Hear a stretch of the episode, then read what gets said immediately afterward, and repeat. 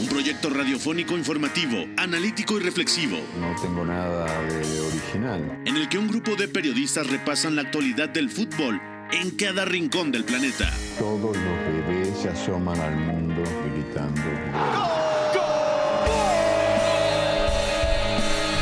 Y como todos, quise ser jugador de fútbol. He sido el peor pata de palo que se ha visto en los campitos de mi país. Arranca Catenacho W, la casa del fútbol internacional.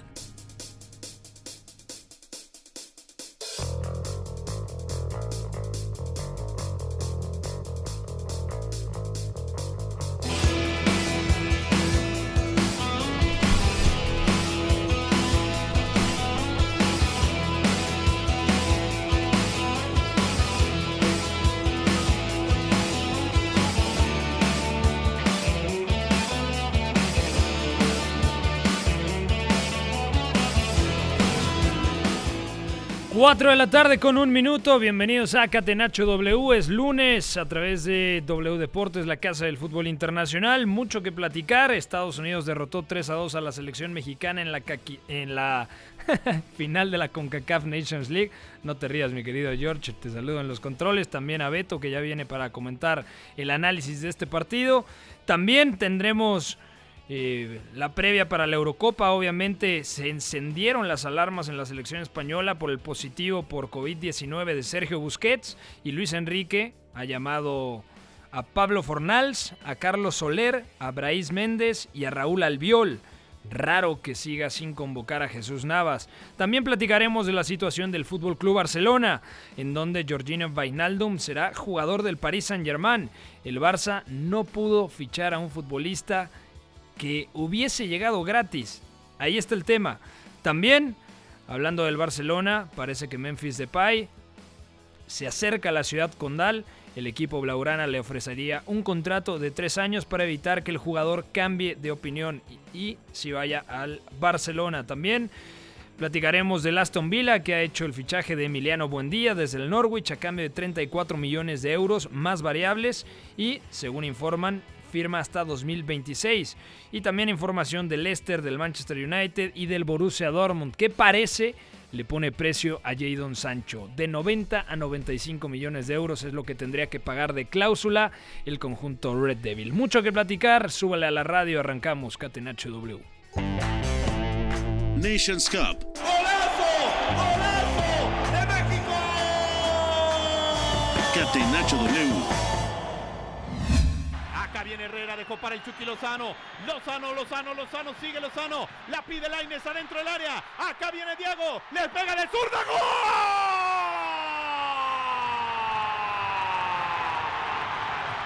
¡Gol!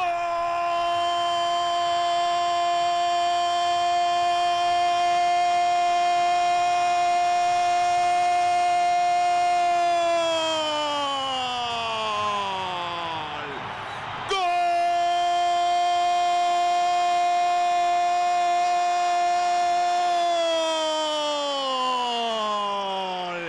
¡De México! Apareció el niño maravilla, Diego Laines. Adentro del área le pega de zurda, pegada al palo. México lo gana 2 a 1. México puede salir campeón de la Nation League, Chirino. Comenzó ganando el equipo mexicano con la anotación de Jesús Manuel Corona al minuto 2 tras la tras el error, tras el fallo del zaguero norteamericano Mackenzie. Gio Reina igualó al 27. Mucho que corregir en la pelota parada para el equipo mexicano. Ya escuchábamos el relato del padrino Juan Carlos Zúñiga en el 2-1 de Diego Laines tras la asistencia de Irving Lozano, que ya estaba jugando como extremo izquierdo. Cambió el Tata Martino con el ingreso de Henry Martín. Eh, Laines por Antuna en la derecha y luego en la izquierda Irving Lozano. Un golazo porque los dos extremos a perfil cambiado se encuentran y luego termina resolviendo de muy buena manera el futbolista del Betis. Estaba 2 a 1 el partido al 79 y apenas 3 minutos después Weston McKinney de nueva cuenta en la pelota parada, asistencia de Gio Reina, pone el 2 a 2 y ya en el tiempo de descuento al 114 desde los 11 pasos Christian Pulisic puso el 3 a 2 definitivo. También hay que decir que al 120 Andrés Guardado, el eterno Andrés Guardado, falló desde los 11 pasos. Beto González, muy buenas, bienvenidos a bienvenido a Catenacho W, ¿cómo estás? ¿A mí me escuchas bien? Todo bien, amigo, gracias. Abrazo para ti, para todos los que nos escuchan. Bienvenidos, fíjate, me gustó el plural en bienvenidos porque ahora mismo estoy multiplicado, ahora mismo estoy eh, con muchas cosas, pero ya listo para, para platicar de lo que fue el 3 a 2 contra Estados Unidos ayer, donde tengo que decírtelo francamente, no me gusta hablar de esto, ni a ti ni a mí nos gusta hablar de esto, pero una granja el árbitro.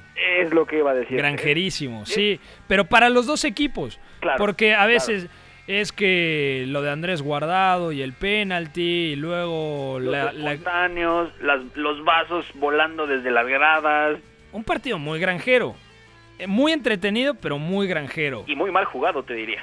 Yo creo que el primer tiempo, sobre todo Estados Unidos, da la sensación de un equipo que le costaba mucho trabajo controlar el espacio a la espalda de su defensa, porque eh, sale con línea de 5, que eso también me sorprendió, porque yo no esperaba una línea de 5. Cuando atacaba era prácticamente un 3-4-3. Es cierto que Serginho Dest en la izquierda estaba mucho más enfocado en ir al frente.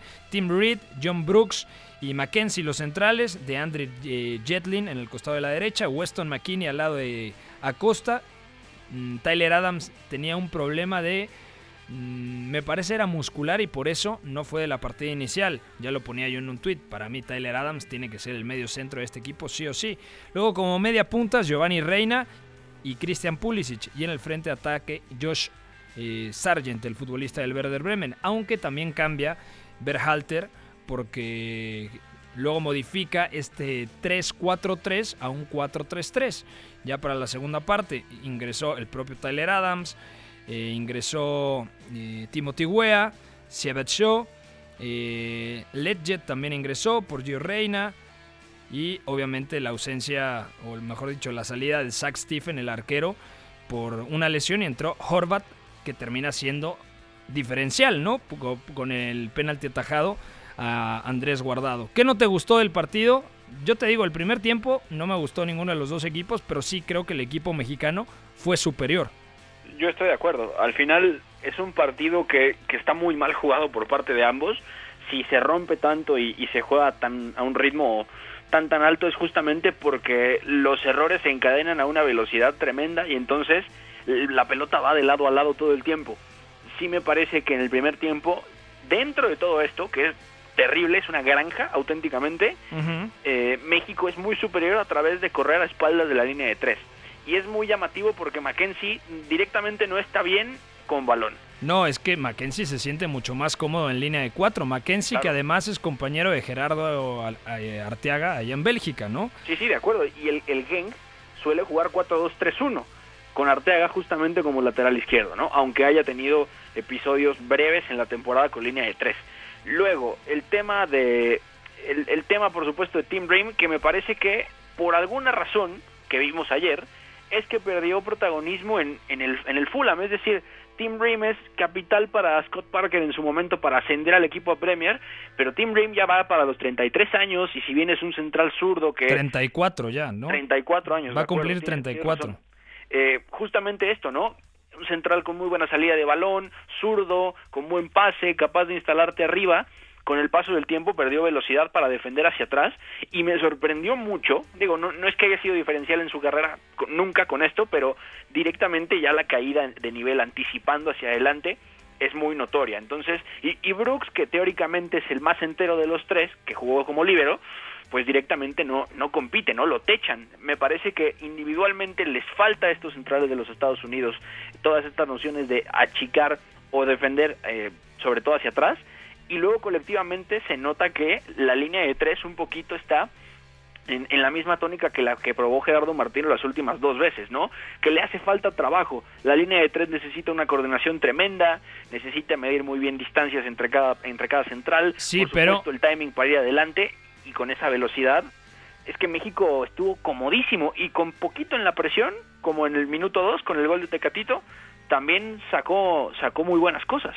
A mí me gustó mucho más la línea de tres del equipo mexicano contra Costa Rica. De hecho, los mejores minutos de México eh, contra Costa Rica es cuando juega 3-4-2-1. Entonces, ese análisis de puede jugar en línea de 4 o línea de 3, está bien que el Tata Martino tenga dos opciones, porque no te puedes casar con un esquema. Y al final, si la intención o el modelo de juego es similar, porque Edson Álvarez ayer también se incrustaba entre Héctor Moreno y Néstor Araujo constantemente.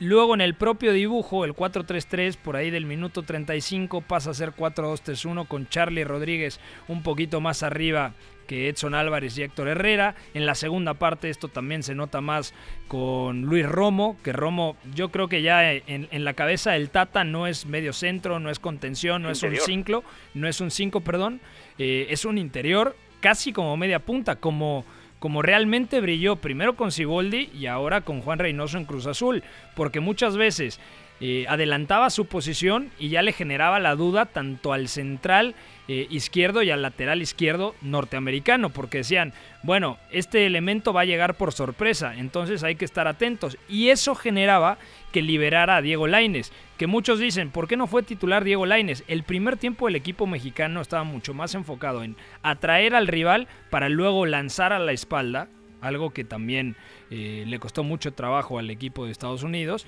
Y la segunda parte, ya con Diego Laines, creo que sí tuvo mayor eh, capacidad para generar en posicional. Aunque también hay que decir que esta selección mexicana eh, va a extrañar muchísimo todavía a Raúl Alonso Jiménez, porque es una clase de futbolista que es irreemplazable, porque no solamente es rematador, no solamente es goleador, sino Raúl Jiménez en su pico de rendimiento empezó a dominar la Premier League por su sentido asociativo, por cómo se relacionaba con Diogo Jota, hoy futbolista de Liverpool, con Pedro Neto, con Adama Traoré, con los carrileros Johnny Otto y el irlandés Matt Doherty, y eso es lo que realmente le encantaba a Gerardo Martino y lo ha dicho en, distintas declaraciones. Ayer pone un tuit que decía que si, si analizamos la carrera de Gerardo Martino, Normalmente le gusta que el 9 sea mucho más benefactor que finalizador. ¿A qué me refiero con esto? Que el 9 también produzca goles y no solamente con una asistencia, sino que te pueda devolver la pared para ponerte de cara al arco. Y eso lo tiene muy eh, mecanizado el Tata Martino. Por donde ha pasado, por ejemplo, ¿te acuerdas de Nacho Escoco? Sí, por supuesto. En Newells. Yo creo que eh, veía un falso 9 más que a un 9. Y Raúl Jiménez yo creo que complementa, se complementa muy bien porque tiene gol, es un buen rematador, pero además asociativamente fuera del área ha crecido montones. Entonces, pueden decir, Henry jugó bien ayer, de acuerdo. Pueden llamar al Chicharo, que no lo van a llamar por las cosas que ya sabemos. Es otra clase de atacante. Alan Pulido, sí tiene más ese feeling asociativo, pero está un escalón por debajo o dos o tres de calidad de, la, de lo que te representa Raúl Alonso Jiménez. Entonces, entendiendo esto, entendiendo que no tiene a disposición a Raúl Alonso Jiménez, tampoco me pareció una mala idea colocar al Chucky Lozano por dentro, sobre todo porque Brooks lo seguía constantemente y le costó mucho al zaguero del Wolfsburg anticipar a Lozano. De hecho, tengo tres jugadas marcadas en donde sale de zona Lozano, eh, se bota y luego le da la vuelta. Y Brooks, si por algo eh, se ha consolidado en la liga alemana, en la Bundesliga, es por saber defender, número uno, el juego directo, porque tiene una gran presencia física, y número dos, por defender su área quizá también a la hora de anticipar, pero cuando lo sacas tanto de zona, obviamente se desubica y le cuesta mucho trabajo porque no tiene ni la agilidad, ni el giro de cadera, eh, de cadera, perdón, ni, ni esa eh, solidez para poder contener a un tipo tan liviano y tan rápido que tiene tan buen cambio de ritmo como el Chucky Lozano. Entonces, a primera instancia a mí me gustó que se probara con, con Lozano por dentro con Tecatito en la izquierda, que más allá del gol, me parece que Tecatito no está todavía en ritmo competitivo, tenía un cuadro de conjuntivitis y no me encantó el partido de, Jesús Manuel Corona y además yo creo que Corona se siente más cómodo partiendo de la derecha, Beto. Sí, es que se, se han juntado muchas cosas, porque realmente el cambio a línea de tres de Martino tiene mucho que ver con el momento actual de su línea defensiva, que evidentemente no está ni de cerca en los mejores, ni Araujo, ni Moreno. Edson es, digamos, el compensador ahí y ayer me parece que no beneficia en mucho al equipo mexicano metiéndose entre centrales, prácticamente haciendo la golpiana, porque es, es lo que plantea. Y luego, eh, justamente lo de Tecatito me parece muy importante tocarlo porque realmente la idea, me parece, tendría que ser que sin un 9 que le convenza a Martino, habría que intentar probarlo más como falso 9 y, y, realmente ahí es donde podemos ver quizá un salto asociativo de la selección mexicana, porque ayer mucha gente se, se desgarró las vestiduras que porque no, es que el cambio es porque no está Raúl, no, ya ves, es que esto es por, por no jugar con un 9, volvemos al tópico de siempre, lo hablamos en la final de Champions, lo hemos hablado cada vez que un equipo pierde y no usa 9, que ha perdido porque no utiliza un 9, no tiene que ver con eso, pero esta selección, y, bajo la idea de fútbol de Martino, necesita un, a, un, a un elemento muy asociativo en esa punta, ¿no? Hablabas de Escoco, Higuaín en Argentina lo hizo muy bien en su momento, siendo en algunas cosas, con sus matices, parecido a Raúl Jiménez. Eh, por supuesto, en Atlanta tuvo a Joseph Martínez, que Joseph Martínez es todo menos un 9 de referencia. Y así podemos seguir con ejemplos, ¿no? Salvo en, la selección paraguaya, que pues le pedía otra cosa y de hecho jugaba con dos 9, ¿no? Incluido el Tacuara Cardoso. Pero bueno, al final lo de lo de Tecatito por dentro en zona de falso 9 puede ser muy muy interesante por ese giro que tiene y sobre todo por esa capacidad que luego va a tener para arrastrar, que ahí me parece que Irving Lozano, más allá de lo bien que juega de espaldas por dentro, en lo que lleva de esta gira la selección mexicana, no terminará de ser ese perfil. ¿eh? Ha crecido un montón, de acuerdo, lo ha hecho fenomenal en estos 180 minutos de la selección o más, recordar los tiempos extra de anoche, y, está, está perfecto. Además, son registros que a velocidad, después de que te giras, son, son fenomenales, ¿no? Recordando también que México sí quiere tener la pelota, sí quiere dominar a través de la posesión, pero a la vez necesita muchos metros, entonces... Pero México no, no quiere asentarse en campo rival, yo creo que quiere llegar al campo rival. Es mejor ¿sabes? llegando que intentando estar en esas zonas. Es que, a ver, no tiene la calidad de otras selecciones para fluir en ataque posicional. Entonces yo, yo, y esto lo, lo ha hecho eh, constantemente el Tata Martino. O sea, siempre esos mecanismos para atraer y luego activar al espacio son muy marcados. Y en el primer tiempo se notó dentro de la descoordinación defensiva de, de los Estados Unidos, controlando, gestionando eh, el espacio a la espalda de su defensa. Sí, totalmente de acuerdo. Justamente el partido de ayer es la clara muestra de cómo México quiere dominar con la pelota. Es mientras más arriba lo presiones y tenga una sucesión rápida de pases cortos abajo, cerca de Ochoa, entonces te puede lastimar muy fácil. La Copa Oro, por ejemplo, hace dos años, tiene mucho de esto a medida que van avanzando. Luego se juega contra, contra Curazao y demás, y es imposible hacer algo como eso contra este tipo de selecciones pero el corazón de México es eso, es llegar corriendo y no estar. Entonces, si Jesús Manuel Corona juega ahí, en medio, con esos dos extremos o mediapuntas que corren al espacio y sobre todo con esos carrileros que les generan ese espacio por fuera, es tremendo. Y si una selección como Estados Unidos te defiende tan mal la profundidad, perfecto. Pero el verdadero problema también viene cuando, como ayer, el partido se rompe de esa manera, porque México puede correr muy bien hacia el frente y es peligrosísimo pero si le corren hacia adelante y tiene que poner a Araujo, a, Moreno, a Salcedo a correr hacia Ochoa, también es un gran problema. Entonces ahí hay un, hay un problema importante para México gestionando estas cosas por el tipo de centrales que ahora mismo ya tiene, ¿no? Moreno que no está al 100% y que ya tiene otro ritmo competitivo, va a regresar a Monterrey eh, para la próxima temporada. Eh, Néstor Araujo que en el Celta sigue cometiendo algunos errores, pero ya tampoco es lo mismo defendiendo hacia atrás, lo mismo Salcedo, Edson no es eso. Los laterales ayer, yo creo que hay dos cosas que tiene que corregir el Tata Martino urgentemente. Número uno, cómo defiende la pelota parada y número dos, el nivel de los laterales. Yo creo que Arteaga ya está para competirle realmente a, Gallardo. Y en el costado de la derecha, ahí está la mayor duda. Para mí el Chaca sí tiene que ser el titular, pero ayer dejó un poco que desear, ¿no? El Chaca Rodríguez. Yo creo que no está en su pico de rendimiento, pero si no es el Chaca, ¿quién te va a jugar de lateral diestro en la selección mexicana, Beto? Es que para mí ahí está el tema. Para mí Martino prueba la línea de tres. No me digas Jorge Sánchez. ¿eh? Pero más que todo, me parece que la idea principal debería ser que Chaca no sea lateral ancho, que sea un lateral bajo, cerrado, o, que directamente sea un tercer central, porque además tiene condiciones físicas y, sobre todo tácticas para lograrlo. Él tiene una gran capacidad, por ejemplo, para perfilarse ante balón frontal y cortarlo, sea que llegue ahí de primera o que llegue en la segunda jugada y te la gane y te llegue hacia adelante. Eso lo hace muy bien. Y entonces si él se cierra, se abre la posibilidad para tener un media punta, que puede ser perfectamente Diego Laines, como ha venido jugando, y un extremo en amplitud, que puede ser justamente Uriel Antuna, ¿no? O Corona, Corona, ¿cuántos partidos no lo Claro. vimos con Sergio Conceizao en el Porto? Abierto. De lateral o de carrilero, ¿no? También. O sea, porque Totalmente de acuerdo. tenía detrás a Mbemba y a Pepe, claro, eh, dos eh, zagueros teóricamente fiables, Pepe, Pepe es una leyenda. De acuerdo. O sea, Pero podía jugar de lateral el Tecatito. En línea de cuatro yo no lo veo, pero Sí. con tres centrales, con Edson más Moreno, que ayer me parece que Moreno, más allá de todos los errores eh, en pelota parada, yo creo que no estuvo mal Héctor Moreno. Leía muchas críticas y creo que en el grueso de los 120 minutos no se le vio mal a, a Héctor Moreno como contra eh, Costa Rica, sobre todo la primera Sí. parte que se le nota lento, se- un poco eh, tosco en los giros, ¿sabes? De acuerdo, Entonces- lo, lo comentamos, esto de se nota que no está al 100% físicamente y cuando tiene que cambiar el perfil, cuando tiene que girar con la con las piernas, con la cadera, está lentísimo. Entonces, si se enfrenta a un tipo, ayer por ejemplo, como de Andre Yedlin, que va profundísimo a espalda de, Ga- de Gallardo, y además tiene la amenaza de Reina como media punta, es muy complicado, ¿no? Eso, eso necesita rodaje y necesita muchos minutos.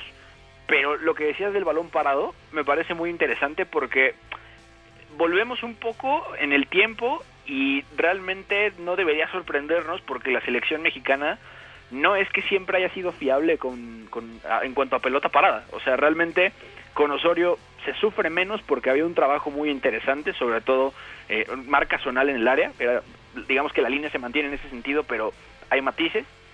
Y, y si vuelves en el tiempo, lo de Aguirre no era destacado, lo de la Volpe tampoco fue destacado, y podemos seguir yendo hacia atrás. O sea, es un déficit histórico. Por eso Osorio, en su momento, que me parece que fue un argumento muy, muy golpeado por mucha gente, fue que él quería utilizar laterales a más altos, que él quería un promedio de estatura más elevado en cuanto a los laterales para evitar Para defender el segundo por- eh, palo, ¿no? El segundo supuesto. poste. porque el segundo palo es hoy uno de los grandes déficits tácticos en, en el mundo y no solamente en balón parado. ¿Cuántos equipos no han encajado eh, gol a- a- con centro a segundo palo en la temporada? El Manchester United, no nos vayamos más lejos, que es un perfecto ejemplo de cómo no hacer defensa de El pelota Napoli. parada, ¿no? El Napoli otro, ¿no? El Napoli. Decías el United, el Napoli también tuvo muchos problemas. O sea, errores defensivos de concentración, pero también en la marca. Claro. Sí, de acuerdo. Eh, yo creo que son los las dos cosas donde tiene que ajustar y que creo son corregibles. Porque más allá de que Gallardo no esté en su mejor versión, yo creo que Gallardo puede alcanzar su pico de rendimiento. No por nada, después del Mundial de Rusia, y también es algo que hemos platicado, lo quiso el Hoffenheim. Pero obviamente le pagaban más. E- Este es un buen parámetro para entender lo bien que pagan ciertos equipos en el fútbol mexicano. Rayados le ofrecía más dinero que el Hoffenheim de la Bundesliga. Y en el Hoffenheim hubiese co- coincidido nada menos y nada más que con Julian Nagelsmann, hoy estratega del Bayern Múnich, ¿no? Sí, sí, de acuerdo, y habría competido con gente de primer nivel. Eh, Claro. o sea, eso no, con seleccionados nacionales europeos. De acuerdo. Eh, y una última. Es cierto que se perdió, es un torneo nuevo, pero yo creo que las sensaciones no son del todo malas. Y si, si a mí me preguntas que Estados Unidos, si Estados Unidos ayer fue superior a la selección mexicana, yo te diría que no. Sí ganó, pero a veces ganar no va de la mano con ser superior. Se encontró con Sí. dos goles en pelota parada, luego un penal polémico que para mí no era, así como tam- también debieron expulsar a, a Héctor Herrera por doble amarilla. O sea, repito, no es tema del árbitro porque hay algunos que, que se enfocan en esas cosas. Yo creo que el árbitro era malísimo, sin importar los colores o la playera que tenía enfrente. Y también lo del público, lamentable, ¿no? O sea, una, una auténtica granja de partido esta final de la CONCACAF Nations League. Y también mencionar el buen nivel de Héctor Herrera. Me encanta lo que, lo que estamos viendo de Héctor Herrera. Y sobre todo, principalmente me gustaría mencionar Edson Álvarez, que cazando segundas jugadas, recuperando pelotas, muy bien. Y además se le nota, e- eso es lo que te da jugar en el Ajax de Ámsterdam. Se le nota mucho más lúcido con la pelota, pero no solamente es por inspiración individual, sino porque es trabajo de día a día. Y se nota que está en una de las mejores academias del mundo, como es la del Ajax de Ámsterdam, y además dirigido dirigido el equipo de la capital neerlandesa, nada menos y nada más por uno de los mejores estrategas a día de hoy en el continente europeo, que es Eric Ten Hag. Y lo otro, lo de Diego Laines, ¿no? Qué partidazo da Diego Laines. Entra como un revulsivo. Son dos cosas distintas. Antuna está para intimidar al espacio, Laines está para recibir al pie y posteriormente regatear. Que jugó mucho mejor Laines, bueno, eso nadie tiene la menor duda. Pero creo que Laines a día de hoy puede ser ya considerado prácticamente un titular en esta selección. Hay que ver luego cómo ajusta, ¿no? Si decide utilizar un 9, cuando esté Raúl va a ser indiscutible. Ojalá regrese en su mejor nivel. Pero tomando en cuenta Tecatito, Irving Lozano, Raúl, para mí Diego Laines ya es selección de. ya es jugador de selección mayor. Sí, no, de acuerdo. Y Laines, ojo, a priori, viendo lo, lo que está haciendo Martino en selección, en mayor, cabe mucho mejor que en la Olímpica, ¿eh? O sea, a este paso pero, y no dudes que realmente Laines juegue más con mayor. Ah, no, claro. Para mí tiene que jugar en la mayor. El tema es que son unos Juegos Olímpicos y ¿qué vale más a día de hoy? ¿La Copa Oro o unos Juegos eh, Olímpicos? ¿Dónde es una mayor vitrina para que fichen a otros elementos? Por ejemplo, Charlie Rodríguez, que ya estuvo en el Toledo. Si juega la Copa Oro, Mm, o si juega los Juegos Olímpicos. Yo creo que en los Olímpicos hay más posibilidades. Claro, si hace uno, si, tiene una buena participación, si tiene un buen torneo, yo creo que Charlie Rodríguez puede regresar al viejo continente. ¿Cuáles eran las dos piezas principales del Jimmy Lozano junto con Alexis Vega falso 9 en el preolímpico? Los dos interiores, tanto Sebastián Córdoba como Charlie Rodríguez. Y yo creo que estos dos elementos, en caso de que vayan a los Juegos Olímpicos de Tokio y tengan una participación, no hay boleto de regreso. Para mí son dos elementos que se tienen que quedar en el viejo continente. Vamos a ir a una pausa. Al regresar platicamos toda la actualidad del fútbol internacional, semana de Eurocopa y también a lo largo de toda la semana iremos platicando un poquito de cada una de las selecciones. Pausa, regresamos a Catenacho W.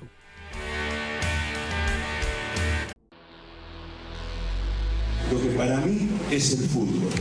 Éramos todos muy amigos, nos gustaba jugar juntos, la pasábamos bien reunidos, intentábamos hacerlo lo mejor posible, atacar mucho, mucho y luego recuperarla con la ilusión de volver a atacar. Hasta el Choco Bonito supo rendirse ante una estrategia invencible. Catenacho W, la casa del fútbol internacional.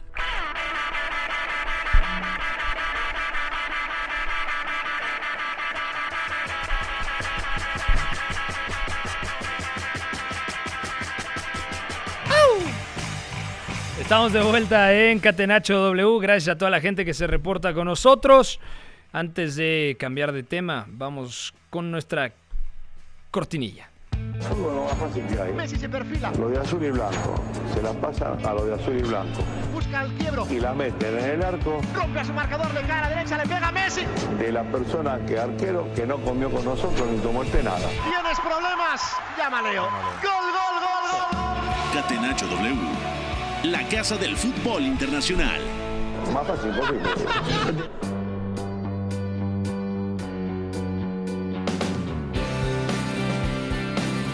La selección española, Beto González, tiene problemas tras el positivo por COVID-19 de Sergio Busquets. Por precaución, la sub-21 disputará el partido ante Lituania en lugar de la mayor en Butarque. Aunque las pruebas PCR realizadas a los demás han arrojado negativos, la Real Federación Española de Fútbol, Beto, convocó a una eh, burbuja paralela a cuatro jugadores en caso de emergencia. Es decir, ha convocado a Luis Enrique, a Pablo Fornals del West Ham, a Carlos Soler del Valencia, a Braís Méndez del Celta de Vigo y a Raúl Albiol de gran temporada con el Villarreal. ¿Por qué llama a cuatro futbolistas? Beto, yo creo, y hoy lo platicábamos en algo que grabamos con Alejandro Arroyo, que hay miedo en la selección española de que haya más contagios. Y luego también me llama la atención de por qué no es convocado, si no estará Busquets, Subimenti, por qué no es convocado Merino, o incluso por qué no es convocado Jesús Navas, que es una de las grandes ausencias de la Roja de cara a la Eurocopa. Son muchas cosas, porque también en el medio España tenía un amistoso contra Lituania en Butarque. Sí. Entonces, la, España de Luis de la Fuente, que cae eliminada recientemente en, en el Europeo Sub-21, que ya se iba de vacaciones, es la que va a jugar el partido como si fuera la mayor. Sí, pero aparte un partido en Butarque contra Lituania. Eh, bueno, también, ¿no? Es, una cuestión de preparación y, todo lo que todo lo que gustes y, todo lo que se pueda decir sobre eso, pues ya ya no tiene más caso, ¿no? Luis de la Fuente incluso ya ya tuvo conferencia de prensa hace una hora como si fuera el, propio Luis Enrique, imagínate. Eh, esto era por precaución, por supuesto, pensando en que el, contagio de Busquets fuera a, prolongarse para todos los demás. Entonces, eso es la primera cosa. La sub-21 va a jugar el amistoso contra Lituania. Punto número dos. Eh, ya se hicieron las pruebas PCR para todos, esto lo dijo la selección española hace dos horas.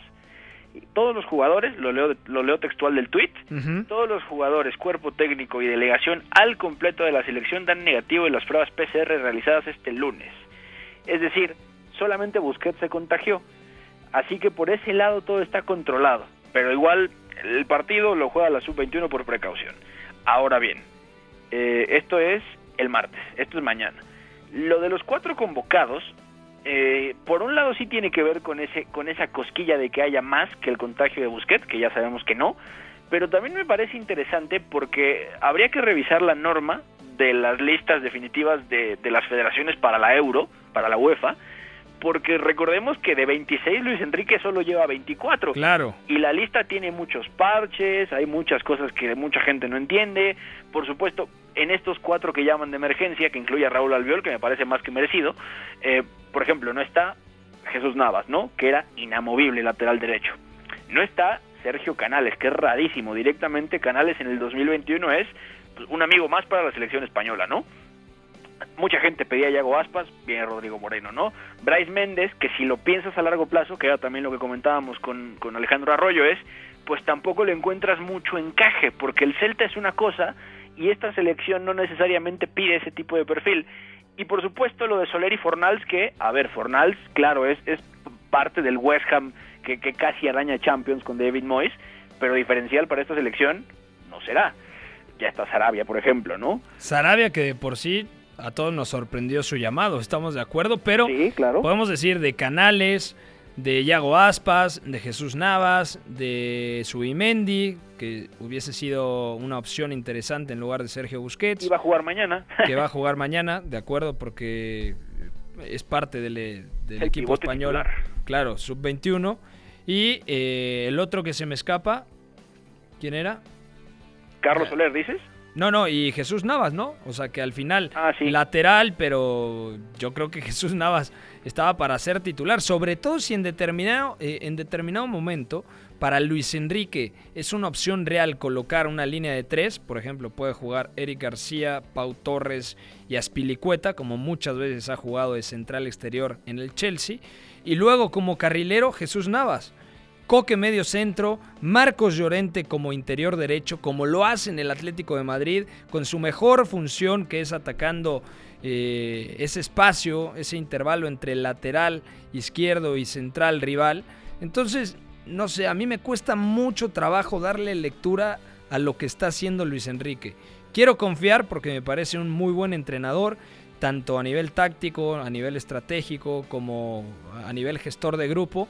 Yo creo que tiene la mirada puesta en Qatar 2022, pero ojo, si España hace una Eurocopa infame, igual y no llega a Qatar 2022, Beto. Sí, es que la, gente quiere ver correr sangre y si esta selección española por cualquier azar del destino, porque tiene buena fortuna en una llave, en la fase de grupos, porque resulta que acaban habiendo sinergias que, que quizá ahorita no se ven y los jóvenes rinden muy bien, o sea, Luis Enrique va a ser elevado a un altar pero no te cuento si no pasa a octavos de final, por ejemplo.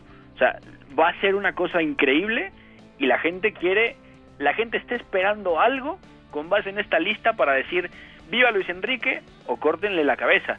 Y es que aquí el, principal problema, más allá del contagio de Sergio Busquets, que es lo que, que es lo que es la noticia principal, es no puedes tomar una Eurocopa, porque esto es lo que parece, para hacer una pretemporada, por así llamarlo, frente a un mundial. O sea, no, no es tan fácil y si bien España ahora mismo tiene muchos más proyectos que, que, a, futuro que cosas realmente ciertas en el presente, no se puede hacer eso tan fácil, ¿eh? Y eso me parece que Sí está condicionado por lesiones, por ritmo de final de temporada de varios y demás, que claro que cambia dinámicas, pero la base estaba muy clara hace cuatro meses, ¿no? Era muy claro cómo iba a jugar España hace cuatro meses y en cuestión de eso cambió por completo, ¿no? Y estaban a un contagio también de ver mucho más caos. Entonces va a ser muy interesante y con Luis Enrique va a asteriscos y signos de, de, interrogación por todos lados. De acuerdo. Hasta aquí dejamos el tema de la selección española. Le daremos continuidad a lo largo de la semana recordándoles que la Eurocopa arranca el próximo viernes. El partido inaugural Italia contra Turquía. Cambiamos. Bueno, ¿qué ha pasado con el tema de Jorginho Vainaldum? Eh, Beto, yo creo que hay muchos futbolistas, hay muchos aficionados, hay muchos directivos del Fútbol Club Barcelona que están consternados porque Vainaldum, que tenía listo para hacer los exámenes médicos en la ciudad condal, ha cambiado de opinión. El Paris Saint-Germain tocó a la puerta y le dijo: Oye, Vainaldum, nos hemos enterado que terminas contrato y también nos hemos enterado que es muy posible que llegues al Fútbol Club Barcelona. Pero, ¿sabes qué? Ya vimos cuánto te ofrece el Barcelona. Nosotros te podemos ofrecer un 25% más. ¿Qué dices? Y Vainaldum dijo, bueno, yo ya tenía acordado el examen médico con el Fútbol Club Barcelona. Bueno, déjenme pregunto para ver si pueden igualar. Y como actualmente en la caja del Fútbol Club Barcelona únicamente hay telarañas, pues Vainaldum será nuevo jugador del Paris Saint-Germain. Me llama mucho la atención, de hecho, ayer eh, lo platicaba un poco con Marc Rosas en, en Twitter. Me dijo que un sector de la afición culé estaría contenta de que no llegue Vainaldum. Y a mí me parecía un fichaje tremendo. Por lo menos a corto plazo, para dos, tres temporadas te podía rendir muy bien. Y sobre todo porque es un centrocampista que te puede jugar a las tres alturas del medio campo. ¿A qué me refiero? Puede jugar como interior, como doble pivote, como medio centro, como media punta. De hecho, en sus orígenes en el fútbol neerlandés, en el Feyenoord, jugó como extremo. Y cuando tenía así la, mata tremenda como Clarence Seedorf, eh, jugaba de extremo. Y ahora que ha sido un salto evidente ¿no? en, su, manera de jugar, primero con el PSV Eindhoven, luego cuando llega a la Premier con el Newcastle, consolidadísimo en el Liverpool de Jürgen Klopp, campeón de Champions, campeón, eh, campeón de Premier, y ahora que termina contrato, yo creo que hubiese sido un gran fichaje para el Barça. Necesitabas dosificar a Frenkie de Jong y a Pedri además. No, yo estoy completamente de acuerdo. Y el problema no es tanto el proyecto deportivo en sí, sino el dinero. El Paris Saint Germain no tiene las mismas complicaciones que el Barcelona, tiene un capital ya bien conocido, en ese, en ese sentido está bien respaldado, y además, si lo vemos fríamente, el Paris Saint Germain también lo necesitaba.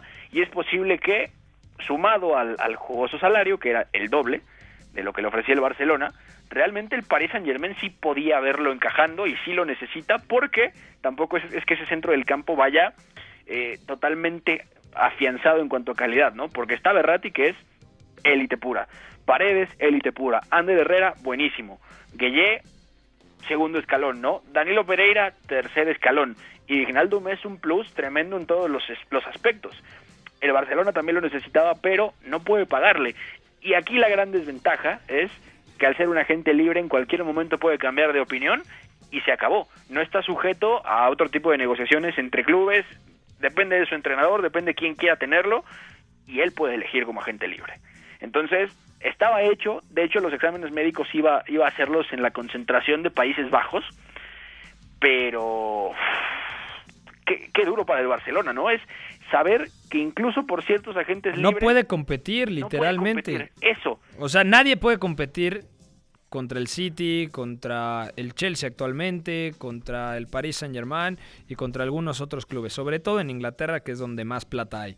Pero mm, a David Alaba no le ofrecían más en Inglaterra que en el Real Madrid. Mm, yo tengo dudas.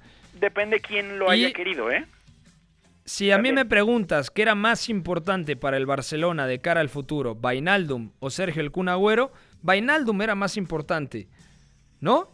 Sí. Y más si, si están cerquita ahí de fichar a Memphis Depay, al final te vas a quedar con Agüero y con Depay con Griezmann, con Usman Dembélé, tienes que vender a Brightwhite.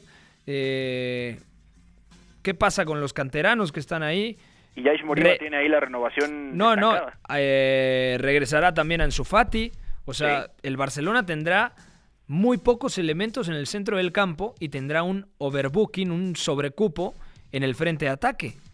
Totalmente. Y sigue sin resolver el problema esencial que es necesitaba un perfil para terminar esa columna vertebral en medio, ¿no? Estaba Busquets, ya, ya evidentemente vienen los años finales, De Jong que va a necesitar socios, ahí que Pjanic no contaba tenía que venir un fichaje como ese.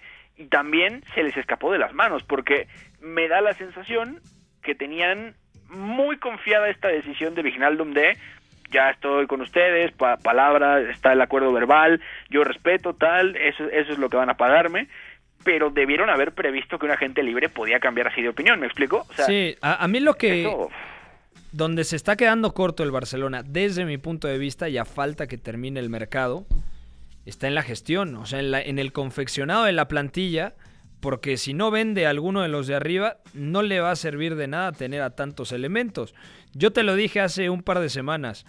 No quiere decir que tenga razón, pero es una sensación que tengo desde que arrancó el curso pasado. Para mí el Barcelona debe reforzarse sí o sí en los interiores. Está bien que algunos me digan, es que Ricky Puch, es que Moriba, ok, perfecto. Son dos muy buenos elementos, pero no son certezas competitivas. Hay que llevarlos de a poco. Si no han tenido una sola temporada como titulares indiscutibles en el Fútbol Club Barcelona, es complicado. Pedri, ni Pedri venía de segunda división. Hoy todo el mundo ve a Pedri en la selección española, lo ve titular en el Fútbol Club Barcelona, pero Pedri venía de Las Palmas, venía de segunda división. Pedri le salió muy bueno, pero todavía ni siquiera cumple los 19 años.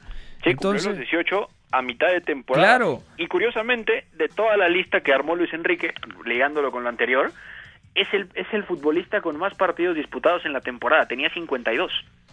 Totalmente. Y aparte yo creo que tendría que ser importante. O sea, Luis Enrique sabe mucho más de fútbol que nosotros, pero mm, yo no entiendo. Si Marcos Llorente ha sido el mejor futbolista de la Liga Española esta temporada como interior derecho, ¿por qué él no lo pone de interior derecho y lo pone de lateral? Es cierto que busca que el extremo eh, fije en banda para que luego ataque ese intervalo, demás, ok, pero para mí estaba muy claro, Busquets medio centro, para la gente que recién nos acompaña, Busquets eh, se perderá, yo creo que toda la Eurocopa, o por lo menos los primeros tres partidos, la fase de grupos, porque dio positivo en coronavirus, a coronavirus, y yo creo que Pedri también tenía muchos argumentos, si no de ser titular indiscutible, de ser el primer cambio, porque ahí también está Thiago Alcántara, mm, sigue confiando demasiado en Fabián Ruiz, que no terminó mal la temporada con el Napoli, pero en general me parece que ha sido un curso de altibajos para el exfutbolista del, del Betis. Entonces, no sé, yo creo que hay, hay muchas mucha incertidumbre, muy poca certeza realmente con el, con el Barcelona y con la selección española ahora mismo. Sí, de acuerdo, de acuerdo. Y al final del día, algo que no puede permitirse el Barcelona es terminar cayendo en, situaciones de este tipo, ¿no? Conoce sus límites perfectamente, no necesita que nadie se lo recuerde a la puerta. Pero justamente sabiendo esas limitaciones económicas, sabiendo que el músculo financiero es directamente, o sea, inferior, muy inferior al de muchos otros clubes grandes, tendría que haber previsiones extra, ¿no? Saber que si quieres un fichaje como este tendrías que haber preparado muchas cosas, saber que no necesariamente tienes que fiarte de la palabra del futbolista siendo agente libre y, sobre todo esto, ¿no? Un diagnóstico de necesidades que está está ahí muy está en una fase muy extraña justo después de lo que le dice a Ronald Koeman, ¿no? Como de tienes que jugar de determinada manera, entonces aplícate, te traemos lo que necesites. Pues no necesariamente funciona así, ¿no? Eso es no respetar al entrenador y eso es terminar de enredar un poco más las cosas, ¿no? Bastante extraño. Ahora hay que ver, porque ya están barajando opciones, no se sabe cuáles, qué es lo que van a decidir, ¿no? No les queda, o sea, si quieren fichar así, tienen que meterle el acelerador. De acuerdo. Bueno, y también Eric García, que ese me parece un muy buen fichaje y además que llega procedente del City y a coste cero. Siguiente noticia. Bueno, en la Premier League nos quedan 7 minutitos para hablar de dos temas interesantes. Beto, primero el Aston Villa ha fichado a Emiliano Buendía desde el Norwich a cambio de 34 millones de euros más variables. Firmó hasta 2026 y era un fichaje que sonaba para el Arsenal. O sea, la situación actual del Arsenal es que, con todo respeto para toda la comunidad de Birmingham o los Peaky Blinders que nos escuchan, eh, que el Aston Villa te quite un potencial fichaje, mm, habla muy mal del equipo Gunner. Y habla peor con lo que voy a decir, Pepe. Nunca hubo una oferta real, nunca hubo un intento real, esto eh. lo dice Fabrizio Romano, por ficharlo. Eran rumores, eran suposiciones, era un supuesto interés, pero el Arsenal nunca movió un dedo y el Vila preguntó, hola Norwich, ¿cómo estás? ¿Cuánto me das por tu jugador estrella que produjo más de 30 goles en la temporada? Ah, perfecto, son 34 millones de euros. Se acabó. Y el Vila, que además tiene una solvencia económica muy interesante, que viene amortizando bien sus fichajes, que viene seleccionando muy bien cómo armar la plantilla, total mérito de Dean Smith, que esto ya lo hizo en el Brentford antes de la llegada de Thomas Frank, pues es directamente resultado de esto, ¿no? Sí. Llevarte un futbolista que en Championship vuelve a rendir igual que, que en el primer ascenso del Norwich con Daniel Fark, que mantiene una línea de crecimiento que corresponde a lo que se vio en Premier League con él, y además firmando una temporada donde, donde rebasa los 30 goles producidos, 15 goles y 17 asistencias, pues es un negociazo, ¿no? Un fichaje al estilo Oli Watkins, por ejemplo. ¿A quién le va a quitar el puesto? ¿A Bertrand Traoré?